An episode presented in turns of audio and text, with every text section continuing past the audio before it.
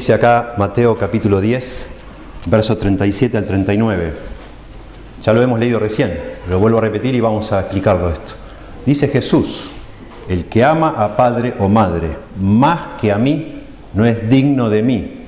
El que ama a hijo o hija más que a mí, no es digno de mí. Y el que no toma su cruz y sigue en pos de mí, no es digno de mí. El que haya su vida, la perderá.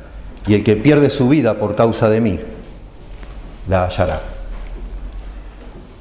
Elegí explicar esto hoy hablar de esto hoy porque es una de las declaraciones más radicales que hizo Jesús, más fuertes, que realmente nos choquean.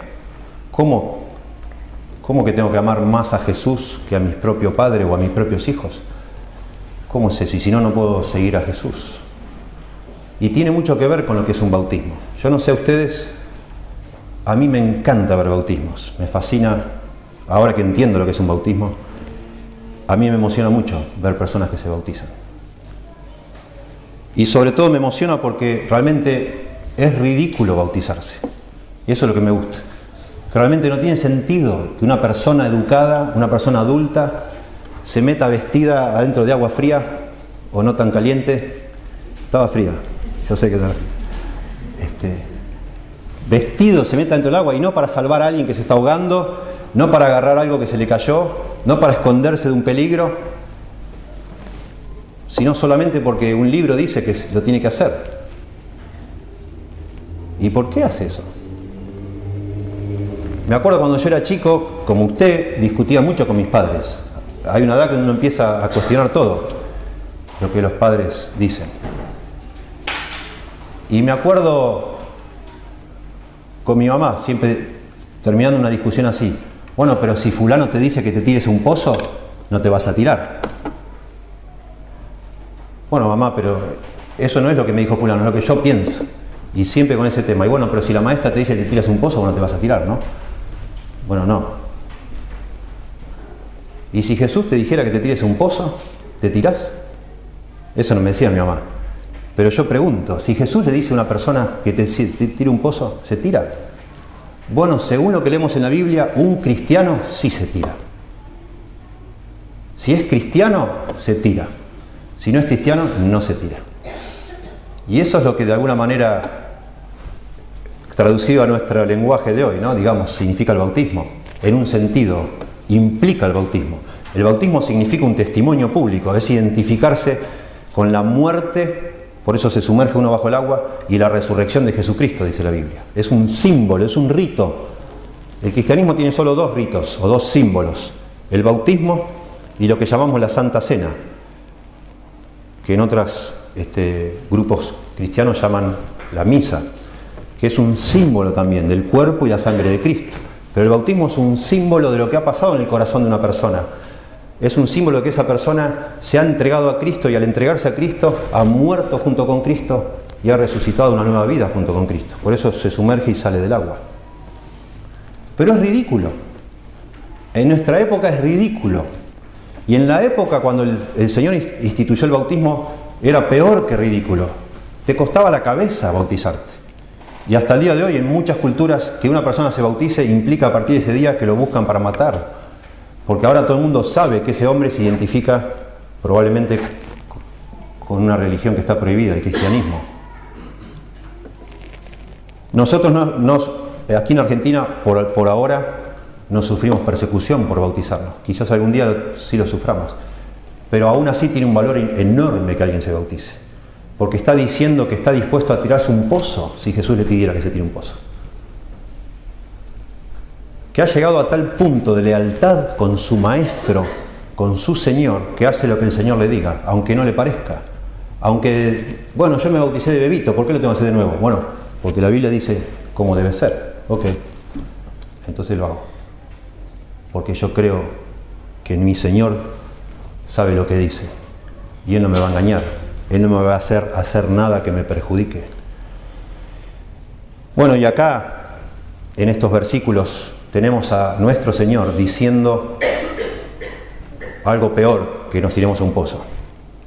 O algo más fuerte. está diciendo que nosotros si vamos a ser cristianos, lo tenemos que seguir a Él y que seguirlo a Él va a implicar tener para con Él una lealtad que sobrepasa cualquier otra lealtad. Que Él va a ser el número uno de nuestras vidas.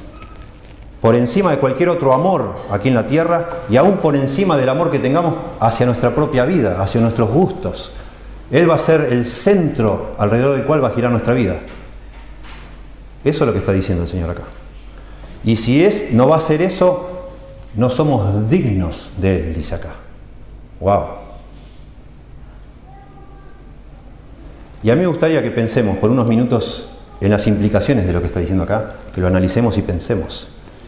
Y que pensemos en la pregunta simple, ¿es posible que una persona sea cristiana sin seguir a Cristo? ¿Es posible que alguien sea cristiano sin tener tal grado de lealtad para con Cristo? ¿Se puede, ¿Puede alguien ser cristiano sencillamente por admirar a Cristo, por tener sentimientos muy lindos y nobles hacia Cristo, pero hacer su vida como se le antoja? Bueno, estos versículos claramente contestan que no, es imposible. No es posible que alguien sea cristiano y continúe con su vida como, como era antes de encontrarse con Cristo. No es posible sumar a Cristo a todo lo que ya nosotros teníamos. No es así, así no funciona. Cristo dice, no, no es digno de mí. O me agarra y me pone en el lugar central de su vida, o yo no me meto con esa vida. Eso está diciendo acá. Mire, antes de analizar esto, quiero, para poner un contexto, no sé, todos los que estamos acá, que es lo que hemos escuchado. Todos en el país donde vivimos sabemos algo de Cristo, sabemos. De la Biblia algo sabemos, algo de Jesús entendemos. Y quiero poner esto en un contexto para darle más valor a lo que vamos a decir. Mire, se ha enseñado que es posible que haya dos clases de cristianos. Unos que son los que simplemente creen y otros los que además de creer también obedecen a Cristo dos clases de cristianos, dicen algunos. Le llaman los cristianos carnales, los que algún día creyeron que Cristo era realmente más que un gran maestro, que era el Salvador, que murió en la cruz, pero que no, no lo obedecen, no le hacen caso, siguen con su vida, pero creen que Cristo es el Salvador, que murió por sus pecados. Y están los otros cristianos más comprometidos, más entregados, que se llaman, le llaman estas personas los cristianos espirituales. ¿Sí? Cristianos que solo creen, supuestamente, y cristianos que además de creer también lo siguen y lo obedecen a Jesús. En este, en esta, eh, eh, no sé, marco en esta forma de presentar el cristianismo, se le explica a una persona lo que pasó en la cruz hace miles de años atrás, dos mil años atrás. Se les explica a la persona que Cristo murió en la cruz, que Cristo es Dios y que Él murió en la cruz no porque era malo, porque él nunca pecó, sino por mi maldad, por tu maldad, por la maldad de otros. Él murió como un sustituto. Entonces se le dice a la persona, ¿vos crees que Cristo es Dios y que Cristo murió en la cruz para morir por tus pecados y resucitó al tercer día y hoy está vivo y te puede perdonar y salvar? Sí, lo creo. Bueno, entonces si lo crees, pedir a Cristo que sea tu Salvador y le, invitan a la persona a hacer una oración. Y en la oración, más más o menos palabras, la famosa se llama la oración del pecador. Uno le dice, Señor Jesús, soy un pecador, soy una pecadora, reconozco que estoy perdido o perdida, pero que tú viniste del cielo a morir en la cruz por mis pecados, que tú eres Dios y tu muerte en la cruz fue por mí, y que hoy estás vivo. Te pido, Señor, que entres a mi corazón y me perdones y me salves. Amén. Y cuando uno termina de hacer esa oración, la persona que uno le explicó lo abraza a uno, emocionado, dice, bienvenido hermano, ahora sos cristiano, qué bendición, qué lindo. Y la persona sale y sigue haciendo su vida, confiada que ya tiene su, boleto para el cielo, digamos, ya le perdonó Dios sus pecados. Y listo. Entonces a partir de ese momento, La iglesia cercana a esa persona o donde va el que le habló a, a ese nuevo cristiano carnal, trata de disipularle, así se llama. ¿Qué es eso de disipular a alguien? Es tratar de esa persona que solamente cree en Jesús, tratar de convertirlo en un discípulo de Cristo. Un discípulo es un aprendiz, un seguidor, alguien que no solo cree, sino que lo sigue a Cristo, lo trata de imitar, trata de obedecerlo. Y entonces empiezan esas personas a tener encuentros. Le van dando un material, le van, no sé, le dicen vení para mi casa, voy para la tuya, o vení acá a la iglesia, tenemos reuniones, y empiezan lo que le llaman un discipulado, para tratar de convertir a esa persona en un discípulo de Cristo, en un creyente más comprometido con Cristo, que llegue al punto de realmente de seguir a Cristo y tirarse en el pozo, si hace falta tirarse en el pozo. Pero eso es falso. Todo lo que acabo de decir, usted me estaba atendiendo, todo es falso. ¿Por qué falso? Porque en la Biblia no dice tal cosa. En la Biblia no dice que una persona que sencillamente intelectualmente aceptó esas verdades, yo soy pecador, Cristo murió por mí, Él es Dios, hecho hombre, pagó por mis pecados, Él nunca pecó, Él pagó por mis pecados y resucitó al tercer día y me puede salvar. Son verdades, son todas verdades ciertas, pero aceptar esas verdades no lo hace a uno cristiano solamente.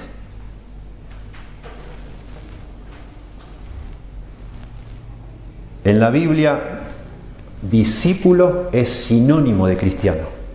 Es lo mismo. Un cristiano es un discípulo. Todos los cristianos son discípulos. Todos los cristianos siguen a Cristo.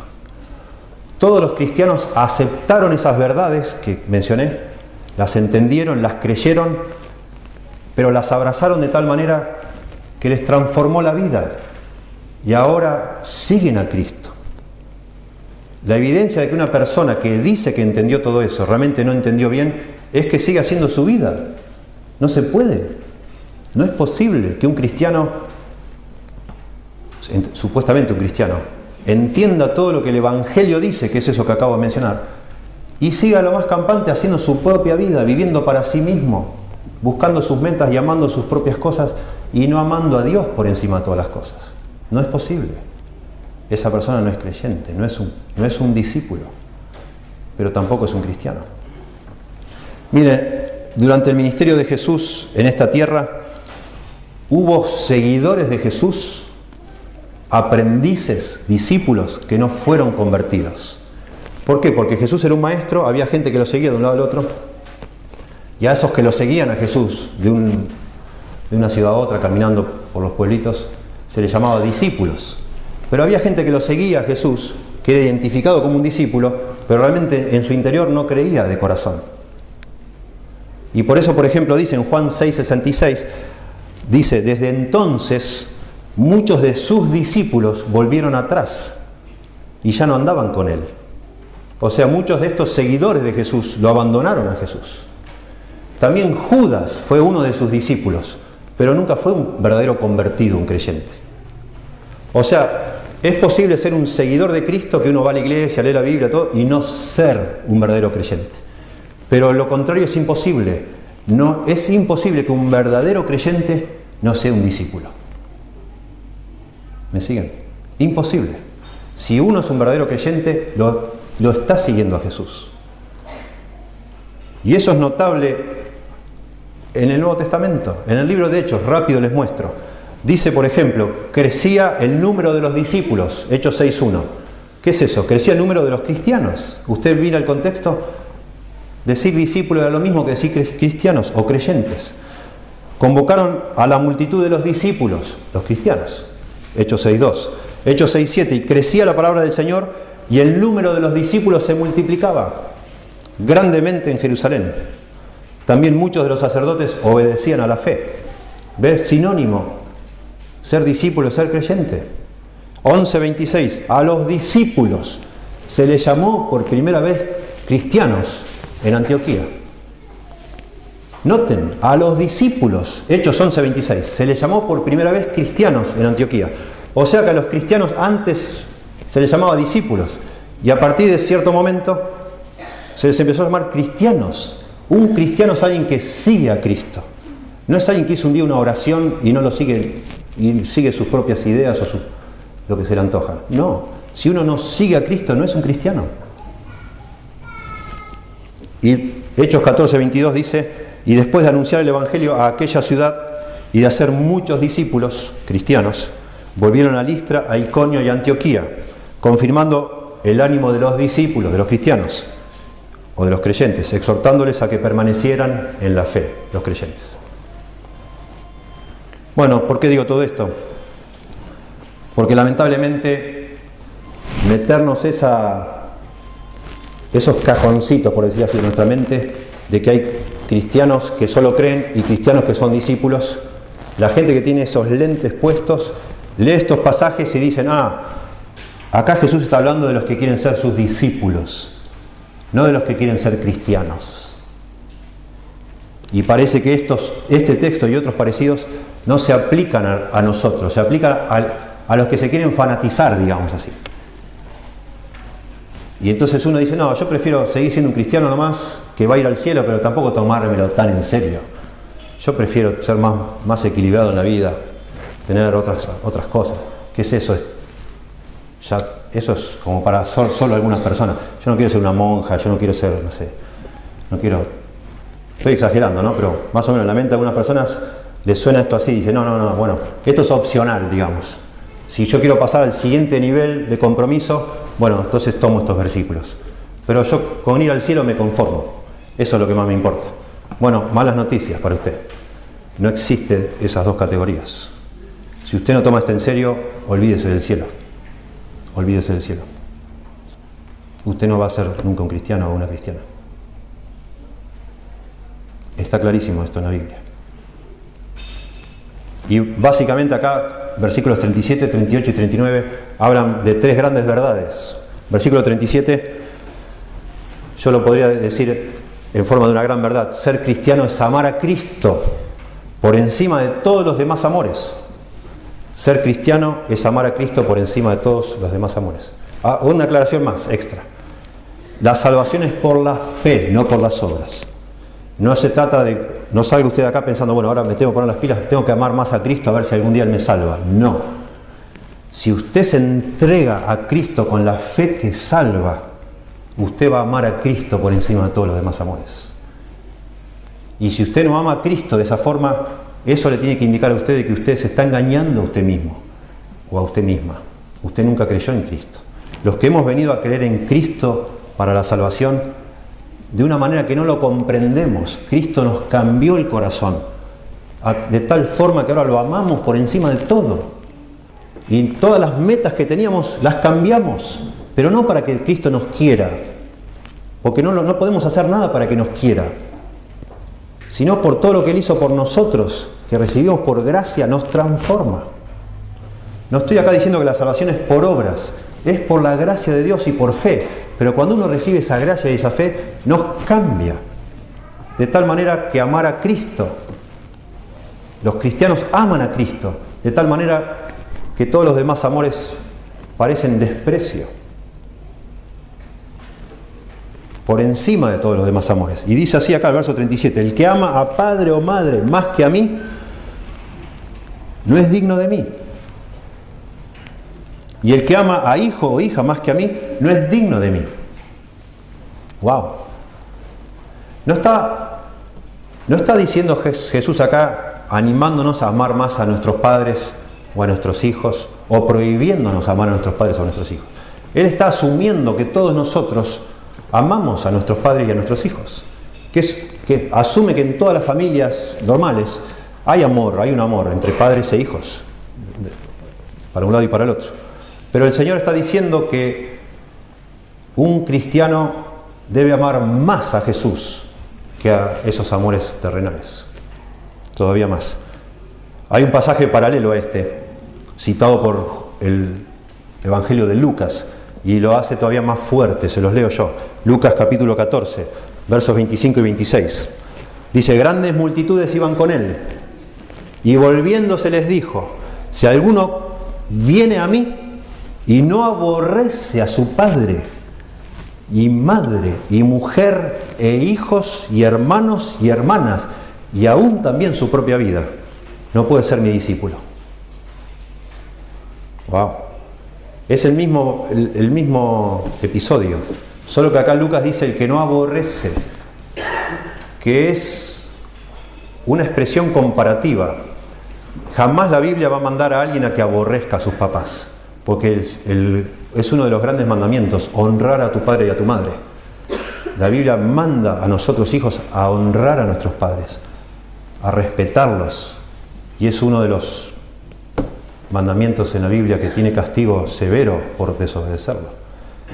Y eso se cumple en el Nuevo Testamento también, en Efesios capítulo 6, 1 y 2. Manda a los hijos a amar a sus padres y viceversa. Y manda a los esposos a amar a sus mujeres. Y acá en Lucas dice también que tenga que aborrecer a su mujer y a sus hermanos y hermanas. ¿Por qué dice esto? Otra vez, está hablando en forma comparativa el amor nuestro hacia Cristo debe hacer en comparación todos los demás amores que parezcan un desprecio. Hmm. Y eso suena, realmente suena raro, suena extraño. La palabra para amor es la palabra fileo, que habla de afecto, de un afecto tierno, de, un sentimiento cálido hacia una persona. Jesucristo está diciendo que eso, Él debe ser el número uno en eso, en nuestra vida. Es interesante cuando uno investiga en la historia, hay un libro muy famoso de los, de los judíos, de las tradiciones judías, se llama el Talmud babilónico, y ellos ahí tienen una serie de, dichos de los hombres sabios. Y en el Talmud habla de cómo debería un, discípulo, cómo debería considerar a su maestro. Y es muy interesante, porque el Talmud dice, para tratar de que entendamos nosotros, o entiendan los judíos, cómo debía poner el discípulo a su maestro, dice que si a tu, si a tu padre se le pierde algo y a vos se te pierde algo, tenés que buscar primero lo que se te perdió a vos, después lo que se te perdió a tu papá. Y sigue razonando, dice, si a tu padre se le pierde algo y también a tu maestro, tenés que buscar primero lo que se perdió a tu maestro y después lo que se le perdió a tu padre. Porque tu padre te trajo a este mundo pero tu maestro, por medio de la sabiduría que te está enseñando, te está preparando para el otro mundo, el que va a venir. Y entonces también sigue diciendo, si tu maestro lleva una carga muy pesada y tu papá también, acércate y ayuda a tu maestro primero, después ayuda a tu papá. Interesante. Y dice, y si tu maestro es llevado cautivo y tu papá es llevado cautivo, libera primero a tu maestro, después a tu papá. Con una sola excepción. Si tu papá es un hombre sabio, eso significa maestro de alguien, entonces sí, libera primero a tu papá, porque es un hombre sabio. No, no sabio, o sea, que es un hombre, es un maestro, digamos. Tu papá también es un maestro, bueno, entonces sí, liberalo. Interesante, porque la gente que estaba escuchando a Jesús tenía esto en mente que estoy mencionando. Y Jesús se presentaba como un gran maestro, pero Jesús está llevando estos conceptos muchísimo más lejos está diciendo lo que no dice, eh, jamás nadie dijo. Está diciendo lo que puede llegar, llegar a ser una barbaridad. Alguien dijo, o estas son las palabras de un Mesías o de un maniático. ¿Cómo una persona le va a decir a otro, si vos no me amás a mí por encima de todos los demás amores, si vos no me amás a mí por encima aún de tu propia vida, de tu propia esposa, buscate otro maestro, conmigo no, no hay nada que hacer. No sos digno de mí. Ser digno de mí lo que está diciendo es que ustedes no merecen ser mis discípulos. Eso significa no, ser digno de Jesús en este contexto. Ustedes no merecen ser mis discípulos. Si ustedes no, no son capaces de amarme a mí, tener más afecto por mí que por todas las demás relaciones, ustedes no encajan en mi expectativa para un discípulo mío. Vayan a buscarse a otro. Uh. tremendo.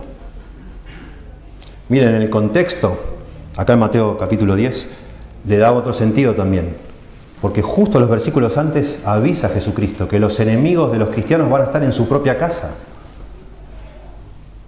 Jesucristo de hecho sabe, porque él también se crió en una casa y sus hermanos se burlaban de él. Sus hermanos se oponían a los planes que él tenía. Al punto que en un, en un momento nos cuenta en el Evangelio de Marcos, capítulo 3, verso 21, Dice, cuando lo oyeron los suyos, los suyos son sus parientes, sus allegados, Vinieron para prenderle, porque decían, está fuera de sí, está loco. Y él sabe lo que es la presión de, un hogar. Un genuino creyente viviendo con sus papás, con sus hijos, con su esposa, con sus hermanos que no son creyentes, va a sufrir un conflicto de lealtades. Porque un verdadero creyente quiere agradar a su Señor que le salvó, pero en su familia le están pidiendo que cumpla con otras expectativas. Y dice, bueno, pero no puedo. Me acuerdo yo, siendo creyente, un día me dice mi papá, sonaba el teléfono, me dice, por favor, atendé y decí que no estoy. Le digo, no, papá, perdóname, papá, pero no. Y se enojó, me dice, te estoy diciendo atendé y decí que no estoy. Le digo, no, papá, no puedo hacer eso. Pero sos mi hijo, te estoy diciendo que atiendas y decís que no estoy. No, papá, no puedo. Dios me pide que no mienta. Pero yo soy tu padre. Digo, sí, papá, pero yo no puedo mentir. Y bueno, dejó de sonar el teléfono. Pero mi papá no dejó de sonar. Estaba, como loco. Y claro, y, eso fue una muestra nomás de todo lo que puede suceder, imagínense ustedes. Pero yo no le quería faltar el respeto a mi papá. Pero empecé a tener un conflicto. ¿A quién obedezco? ¿Quién merece mi respeto por encima? Bueno, Dios. Mi Señor. Y eso le pasa a cada verdadero cristiano y eso empieza a producir un descontento en el lugar donde uno está. Y empieza a surgir una clase, una forma de persecución, una presión que a veces se hace muy grande. Y por eso acá en Mateo capítulo 10, un poquito antes, cuando dice el verso 34, no penséis que he venido a traer paz a la tierra. No he venido a traer paz, sino espada. Porque he venido para poner en disensión al hombre contra su padre, a la hija contra su madre y a la nuera contra su suegra.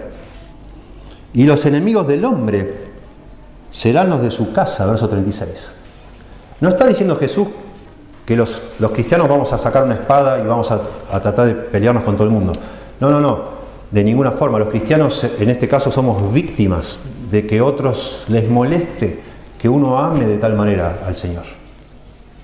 Y un poco antes llegó a decir que, que los de nuestra propia casa nos van a, nos van a entregar.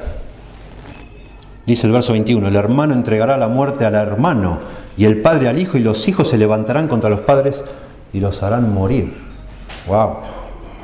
Bueno, en ese contexto, otra vez, y anticipando esas situaciones que van a pasar, Jesús dice, un verdadero cristiano se la aguanta. Va a hacer lo que el Señor le dice, aunque los que están más cercanos no lo entiendan y le presionen y le traten de manipular y de hacer hacer otra cosa hay un conflicto de lealtades y un cristiano va a ser leal a su Señor, porque es un cristiano, porque ahora es un seguidor de Cristo. ¿sí? En segundo lugar, versos 38, dice, y el que no toma su cruz y sigue en pos de mí, no es digno de mí. Bueno, la segunda gran verdad es que ser cristiano, la primera dijimos, ser cristiano es amar a Cristo por encima de todos los demás amores. La segunda gran verdad es que ser cristiano es estar dispuesto a sufrir y morir por Cristo. Y acá dice, el que no toma su cruz y sigue en pos de mí, no es digno de mí. Bueno, nosotros no entendemos mucho eso de tomar la cruz. Acá no está diciendo que te compres un, este, collarcito y te pongas una crucecita colgada del cuello y tomes la cruz y lo sigas al Señor. No está diciendo eso. No. Bueno, en esta época no se mata a nadie en una cruz. Pero en la época en la cual esto fue escrito, los romanos dominaban en Palestina y ellos mataban a los reos, los mataban a los delincuentes crucificándolos. Y cuando un hombre en esa época se asomaba por la ventana y veía a alguien cargando con una cruz, por lo general era el, palo transversal, ellos los romanos se enterraban o, o, estaban en el lugar de la crucifixión esperando con el palo que después iban a enterrar, y llegaba el, reo a morir con un pedazo de madera que cargaba y ahí lo crucificaba. El, digamos, de los dos palos el más corto. Cuando alguien se asomaba por la ventana y veía a otro pasar con la cruz, ya sabía a dónde iba. Y ya sabía que ese camino e, era de ida solo, no era de ida y vuelta. No iba a volver más de ahí. Iba a morir esa persona. Por distintas razones, pero iba a morir. Esa persona iba directo a ser sacrificada públicamente, una de las formas de muerte más vergonzosas, espantosas y crueles. Eso era crucificar a alguien. Pero tomar la cruz y seguir a Cristo, de alguna manera tiene que ver estar dispuesto a morir por Cristo. Estar dispuesto a hacer justamente un camino de ida, y sea lo que sea, que me espere al final de ese camino. Otra vez acá en el contexto está hablando de persecución, está hablando de muerte, de martirio. Bueno, no todos los cristianos a lo largo de la historia han sufrido persecución y martirio por su fe, pero se aplica para nosotros también. Cuando me dice que yo debo tomar cada día mi cruz y seguirle, acá no dice cada día, pero en los pasajes paralelos dice tomar cada día la cruz y seguir a Cristo, lo que está diciendo yo debo estar dispuesto a morir por Cristo.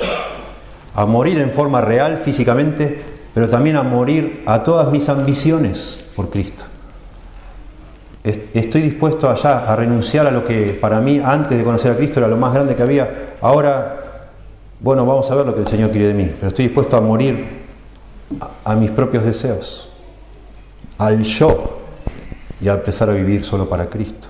Y si Él dispone que me maten, bueno, que me maten. Un cristiano, verdadero cristiano, está dispuesto, tiene la intención por lo menos, de si el Señor lo requiere, ahí estoy, ahí estoy.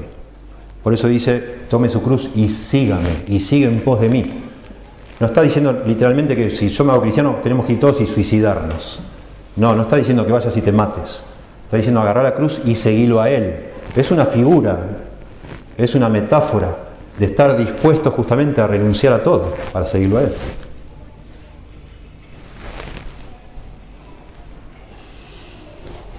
Bueno, y en tercer lugar, verso 39 una frase tremenda. Le llaman una paradoja esto, y es una paradoja. Miren lo que dice. El que haya su vida, la perderá.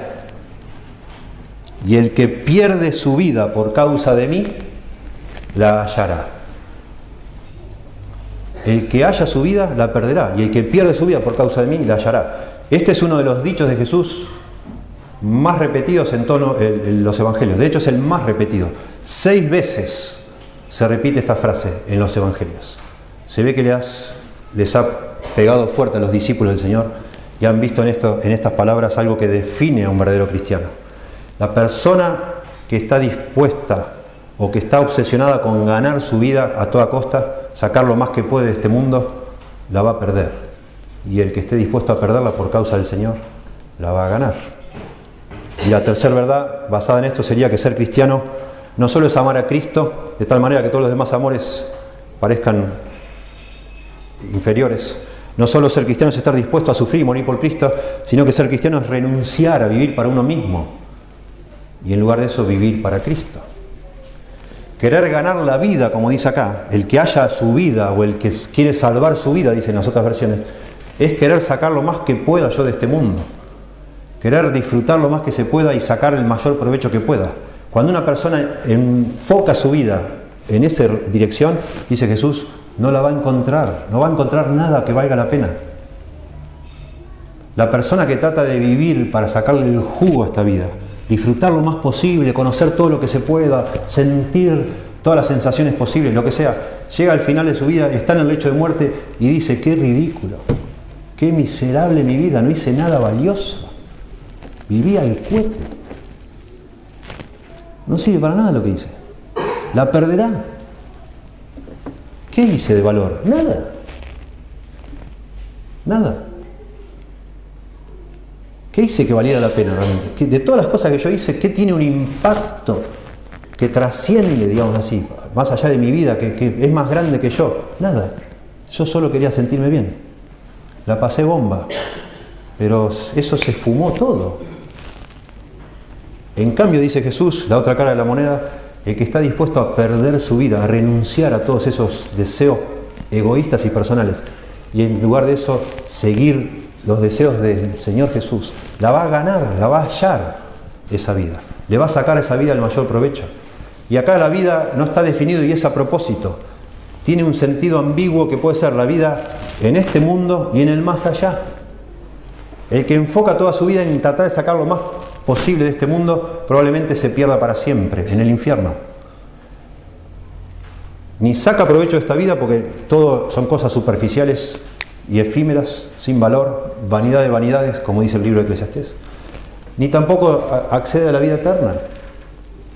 Y el que pierde su vida por causa de Cristo, dice, por causa de mí, la hallará en el sentido que esta vida va a valer la pena vivirla y también va a encontrar al morir la vida eterna, que es el resultado de ser un cristiano. El Señor nos ofrece vida eterna, Él es el Salvador, el único camino al cielo. Seis veces se repite esto, déjenme citar dos. De, las seis veces, cuatro son idénticas a lo que estamos leyendo acá. Cito las otras dos solo para que vean la diferencia, porque agrega. En Marcos 8:35 dice, porque todo el que quiera salvar su vida, la perderá. Y todo el que pierda su vida por causa de mí y del Evangelio, la salvará. Interesante. Marcos agrega, y del Evangelio.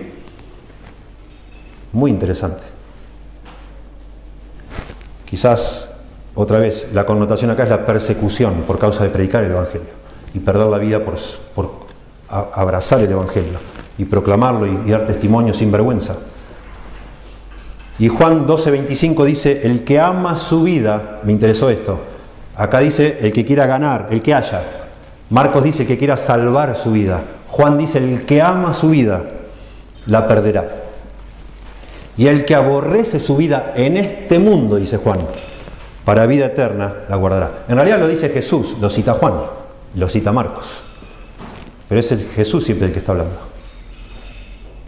El que aborrece su vida en este mundo, para vida eterna la guardará. Interesante. Juan está citando a Jesús. Y esto nos confirma que lo que está acá diciendo Jesús tiene que ver con la vida eterna. Y con la vida en este mundo también. Cuando yo me enamoro de este mundo y quiero que no me saquen nada, quiero vivir para tener y tener y tener. Y Jesús, bueno, ahí déjalo a Jesús. Cuando quiero vivir así, pierdo todo. De hecho, Jesús no es ningún boleto al cielo, eso es una barbaridad, una blasfemia. Jesús no es el boleto al cielo. La gente, ustedes saben lo que hace con un boleto después que entró al cine, lo tira al piso. No lo guarda el boleto.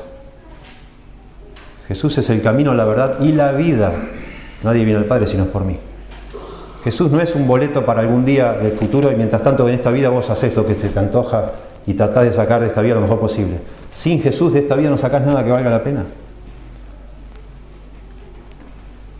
Jesús es el boleto y la película, si se quiere, no sé. Es todo completo. No es algo para tener algo mejor. No, es lo mejor que hay. Y nos está invitando justamente a que entendamos eso y dejemos de lado nuestra agenda, nuestros planes, nuestros sueños y le llegamos a Él. Eso no significa que nos vamos a hacer, vamos a todos a vivir en un monasterio, acá a la Candelaria, no sé, vamos todos a, no, no está jamás, lamentablemente a, lo largo de la historia hay gente que entendió estas palabras así. Bueno, renuncio a todo, tomo mi cruz y lo sigo y dejo todo. No me caso, regalo todo lo que tengo, vendo todas mis posesiones y me voy a vivir a un desierto. Nunca dijo eso Jesús. No es lo que está tratando de decir acá. Vivir para Cristo no es lo que, lo que entendieron sus discípulos. Vivir para Cristo es vivir en, donde sea que vos, Dios te ha colocado, pero de tal manera que Cristo sea el centro de tu vida. Y que proclames a Cristo y que se conozca lo que, que amas a Cristo y que se entienda el Evangelio y que a través tuyo otras personas lo puedan conocer.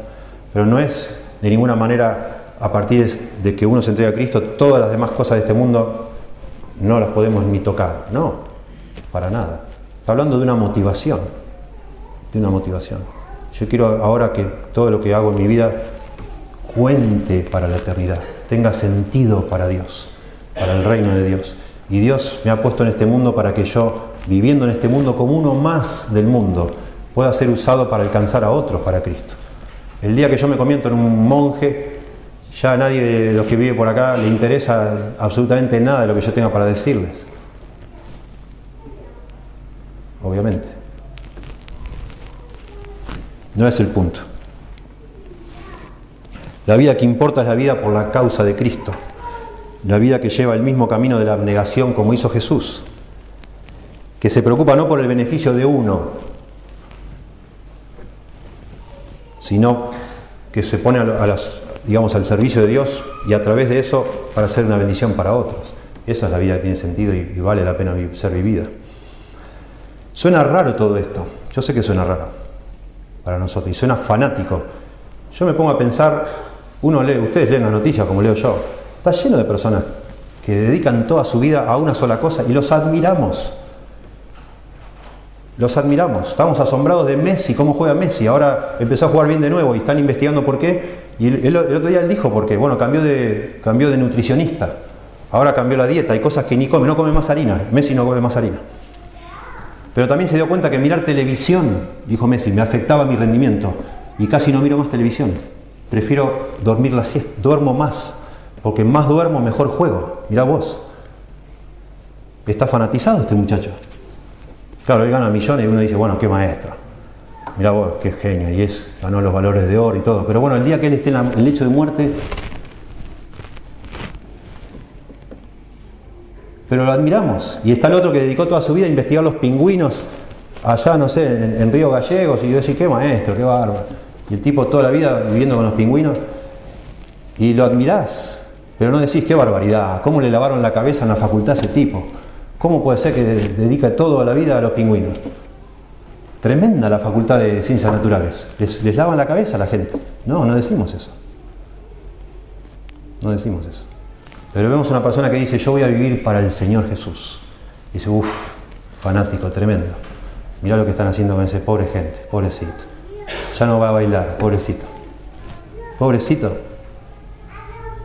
Mire, la Biblia dice un día todo esto desaparece todo completamente. Y un día vamos a estar todos desnudos frente a Dios. Y todo lo que hicimos en esta tierra cuenta, tiene importancia para lo que va a ser la vida siguiente. Algunos de nosotros el Señor nos dirá, nunca te conocí, apartate de mí. Y serán echados al infierno. Y otros que sí son cristianos dirán, bueno, ¿y qué hiciste? No, nada, dice, no hice nada. Me la pasé mirando televisión. ¡Qué desperdicio! ¡Qué desperdicio! Bueno, finalmente termino mencionando algo porque todo esto que estamos diciendo que sí suena fuertísimo y es fuertísimo. Y suena extremista y es extremista, claro que sí. Pero todo esto tiene un contexto que es necesario considerar. Esto no lo está diciendo un gran maestro. Si un maestro humano estuviera diciendo estas cosas, hay que llevarlo a internar en neuropsiquiátrico. Está loco. Tiene un complejo de superioridad, se cree no sé qué se cree. Pobre hombre, ¿no? Está completamente enaltecido. ¿Cómo va a pedir que la gente haga eso por él?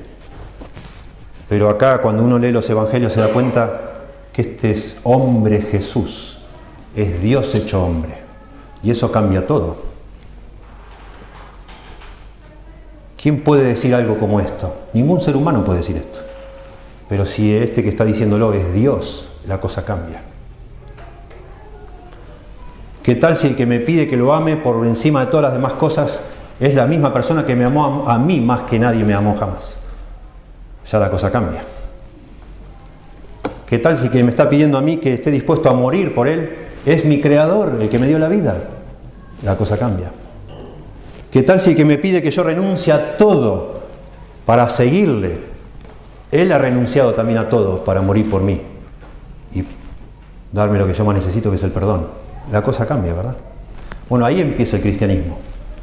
Ahí empieza el cristianismo. En algún punto hay que contar el costo, pero nuestro enfoque debe ser tratar de entender quién es esta persona que no pasó a la historia como un loco, nadie lo reconoce como un loco, no pasó a la historia como un mentiroso, pasó a la historia como el ser humano más grande que jamás existió, el maestro mayor de todos. Y cómo nadie se dio cuenta de que lo que estaba diciendo cosas tan extremas, tan fanáticas, es que la gente, mucha de la gente, quedó rendida ante este hombre, porque este hombre murió en una cruz y dijo ser el Salvador, y es el Salvador. Este hombre es Dios, que antes de pedirnos a nosotros que dejemos todo para seguirle, Él dejó todo para salvarnos. Y entregar todo lo que, todo lo que vos tengas para seguir a, a Dios, al Salvador, al Señor Jesucristo, es un gran negocio, si se quiere. Está mal dicho y no es el punto acá. No, estamos pensando en negocios, pero es una forma de decir.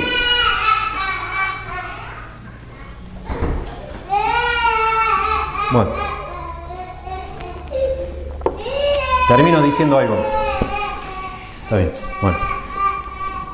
Hace unos años, en la década del 60, seis, seis parejas de, de jóvenes cristianos se prepararon, aprendieron el español, aprendieron el idioma de los indígenas, jovencitos ellos, estaban todos entre los 20 y los 30, se fueron con sus esposas a vivir a Ecuador,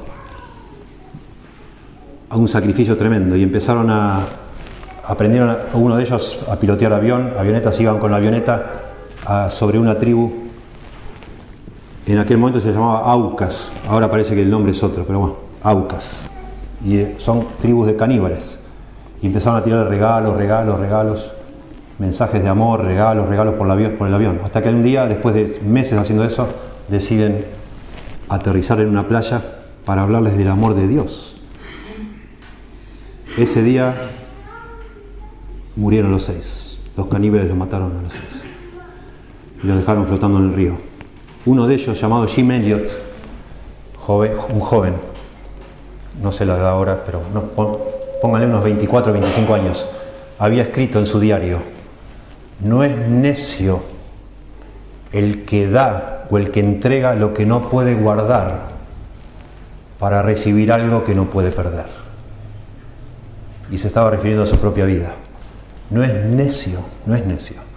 El que entrega lo que no puede guardar, su propia vida. Todos nos vamos a morir tarde o temprano. Para obtener algo que no puede perder. La vida eterna. No es necio. Es lo más razonable que hay. Señor, damos gracias por Jesús, por ti. Gracias por lo que tú eres. Gracias porque tú has venido a este mundo a salvarnos, a rescatarnos, entregando todo por nosotros, Señor.